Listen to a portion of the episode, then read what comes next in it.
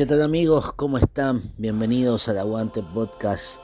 Hoy terminó la jornada eh, de este 22 de noviembre con, con, algunos partidos sorpresivos, otros no tanto, eh, pero que sin lugar a dudas nos sigue dejando muchas emociones con los resultados que se, que se dieron, sobre todo el que arrancó a las 5 de la mañana del día de hoy aquí en Ecuador entre Argentina y Arabia Saudita. Partido que Argentina lo comenzó ganando con gol de Lionel Messi al minuto 10 por un penal sancionado por el VAR. Después Argentina pudo haberse puesto en ventaja, pero el juez del compromiso, eh, el señor Vincic, eh, decidió anular dos goles argentinos, uno de Lautaro Martínez y otro de Ángel Di María, por eh, haber estado en posición adelantada. Pero ya en el segundo tiempo la historia cambió, como lo hicimos, como lo comentamos en, el podcast eh, del partido, que ustedes lo pueden escuchar eh, en nuestra cuenta de Spotify del Aguante Podcast. Y, y, decíamos que Arabia Saudita había despertado y había reaccionado de muy buena manera. Y es así como el minuto 48 Saleh al-Sheuri marcó el primero y el empate de Arabia Saudita y luego Salem al-Dawsari al minuto 53 pudo colocar el 2 a 1 que finalmente terminó eh, sentenciando el partido. Una vez finalizado, bueno, todas las miradas, todos los micrófonos van al jugador que realmente el día de hoy esperaban de que se convirtiera en la gran figura de esta selección argentina. Sin embargo, poco a poco se fue dibujando. Pero Lionel Messi habló después del partido y estas fueron sus declaraciones. No, no encontraron el funcionamiento de siempre, ¿qué, ¿en qué lo vas a hacer? No, hicimos el gol eh, muy rápido y después eh, tuvimos un par, de, un par de situaciones, incluidos los goles, que que fueron muy, muy claras, muy justas, porque ellos hacían bien la, la línea. Y, bueno, en ningún momento creo que pudimos encontrar el juego, como vos decís. Y después, en cinco minutos de errores nuestros que tuvimos, nos pusimos 2-1 abajo y, bueno, después ya, ya fue cuesta arriba y ya nos empezamos a, desordenar, a tirar mucho centro y, y, bueno, complicado un poco. ¿Cómo lo no sé, lo vi por foto ahí, que fueron muy justos todos, no sé, eh, no lo vi por imágenes, pero, pero bueno, si lo anularon es porque seguramente estaban fuera de juego. Leo, ¿esperabas que jueguen así con esa línea tan cerca de la mitad de la cancha, la última línea de Arabia? Sí, sí, sabíamos que, era un equipo que, si lo dejaba jugar, jugaba bien, que tenía buenos jugadores, que te movía bien la pelota, que, que le gustaba tener la pelota y que al mismo tiempo adelantaba mucho mucho la línea y que lo habíamos trabajado, por eso tuvimos eh, muchas situaciones de, los goles que, nos anularon. Quizá nos acelerábamos un poquito y no encontrábamos el momento eh, justo para no caer en, una trampa, porque ellos lo hacen muy bien en tirar la línea y en pararse pero, pero sí, no nos sorprendieron, sabíamos que, que, podían hacer eso. El offside semiautomático juega a favor para ellos, ¿no? Para el que defiende. ¿Cómo? El offside semiautomático, el bar semiautomático, juega a favor para el que defiende en ese sentido. Bueno, no sé. Eh, sí, son tantas cosas del bar, es tan complicado que, que bueno, hoy se dio que, que, que, se decidió así y se decidió así porque está bien, como dije, como dije recién, y y ya está, no, no hay excusa. ¿Cómo, se levanta, ¿Cómo se levanta? ¿Cómo lo van a levantar? Más unido que nunca. Este grupo, como, como viene demostrando, eh, es fuerte de, de esa manera y ahora más que nunca, como dije recién. ¿Te costó físicamente, Leo, o no? Es una situación que, que, nunca, nunca nos tocó vivir en este grupo, hace mucho tiempo que no, no nos tocaba pasar de, de, un golpe tan duro, así que, que bueno, eh, ahora hay que demostrar que, que somos un grupo de verdad. Ahí escuchamos las palabras de Lionel Messi, eh, que, que bueno, ahora tendrán que prepararse para un duro cotejo el próximo, el próximo 25 de noviembre a las 14 horas, perdón, el 26 de noviembre a las 14 horas cuando Argentina se enfrente nada más ni nada menos que a la selección de México. Y justamente la selección de México eh, jugó eh, por este mismo grupo el día de hoy ante la selección de Polonia en, en un partido muy intenso en donde Polonia obviamente no pudo encontrar la forma de hacerle daño al conjunto azteca e incluso se encontraron con un penal que al minuto 55 del segundo tiempo Robert Lewandowski desperdició tras una notable atajada de Guillermo El Memo Ochoa, este arquero que tiene tantos años defendiendo el tricolor mexicano. A sus 37 años eh, realmente es impresionante eh, lo, que, lo que hace este, este arquero, que tiene 132 partidos eh, en el cuerpo defendiendo la camiseta de, México, ¿no? Y por supuesto en, el América mexicano. Eh, este partido terminó 0 a 0. Este se jugó en, horas eh, a eso de las 11 de la mañana. Pero antes habían jugado la selección de Dinamarca y, la selección de Túnez.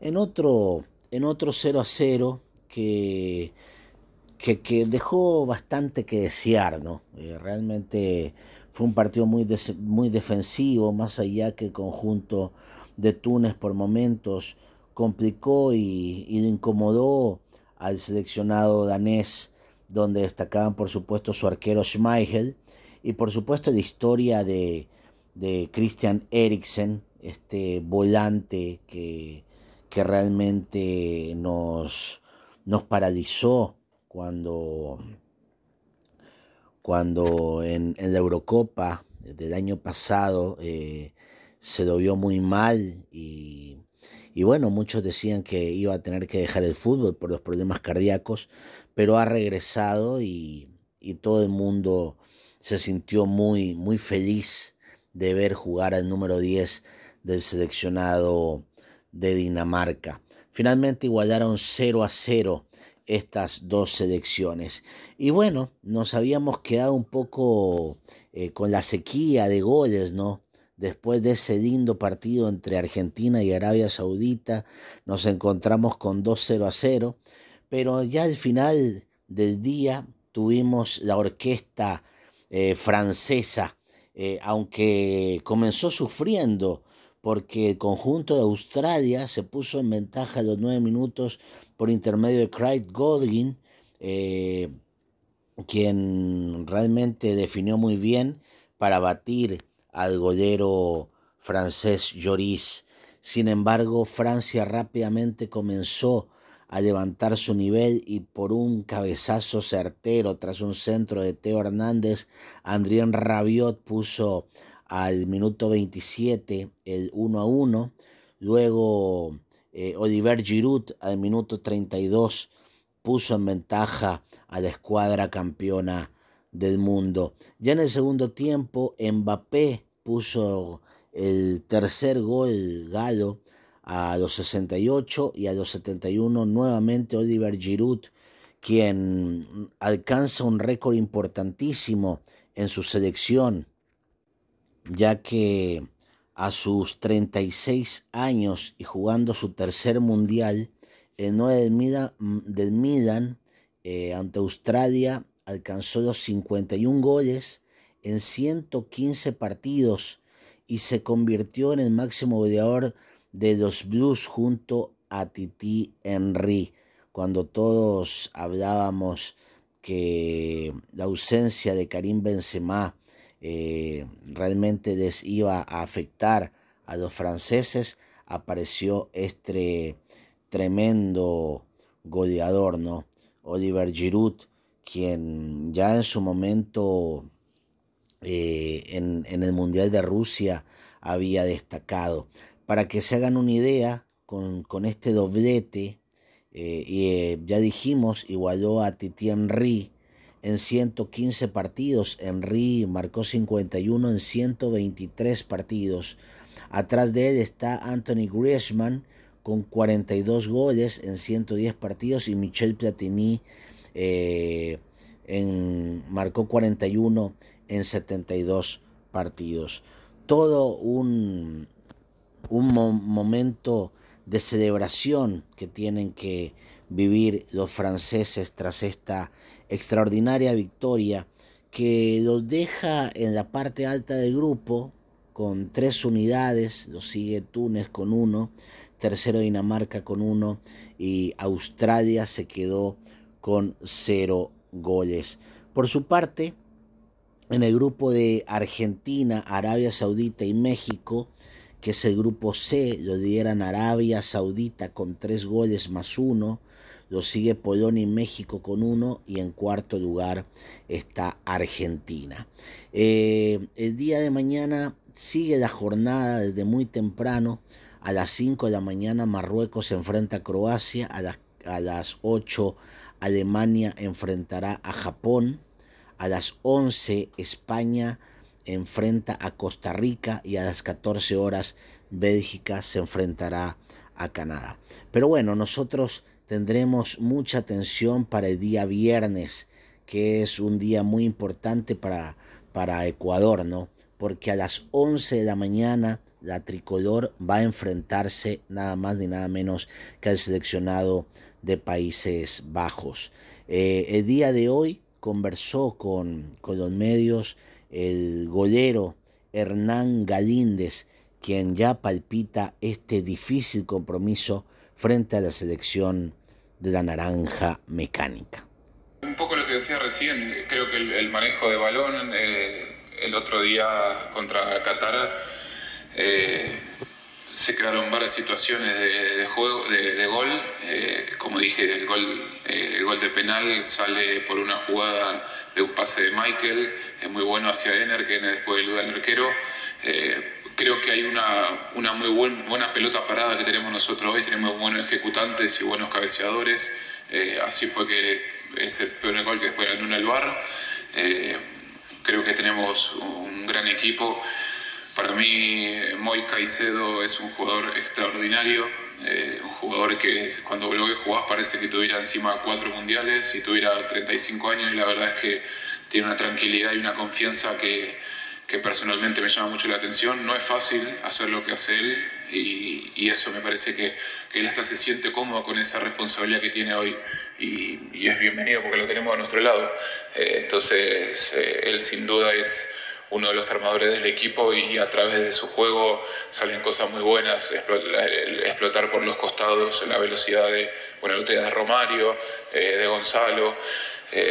hay, hay, muchas bondades en nuestro equipo y, y es muy lindo que, pueda ser así. Luego de escuchar a Hernán Galíndez, que estuvo en esta rueda de prensa, también eh, tenemos la información del doctor Camilo Chiquito, quien se refirió al tema de Ener Valencia. Escuchemos qué dijo el médico de la tricolor sobre el goleador de la selección ecuatoriana. Bueno, buenas tardes con todos. Eh, eh, nada, Ener, como saben, sufrió en el partido un esguince en la rodilla izquierda. El día de ayer le hicimos estudios de imágenes y no salió nada de gravedad. Eh, fue un esguince leve eh, y nada, dependerá su disponibilidad de cómo evolucione los siguientes días, tanto en gimnasio como en el campo. Y bien amigos, con esto nos despedimos. Hemos analizado toda la jornada de este martes 22 de noviembre, la tercera jornada de esta Copa del Mundo. Como ya les contamos, el día de mañana, miércoles 23, tendremos más novedades y las estaremos compartiendo con todos ustedes.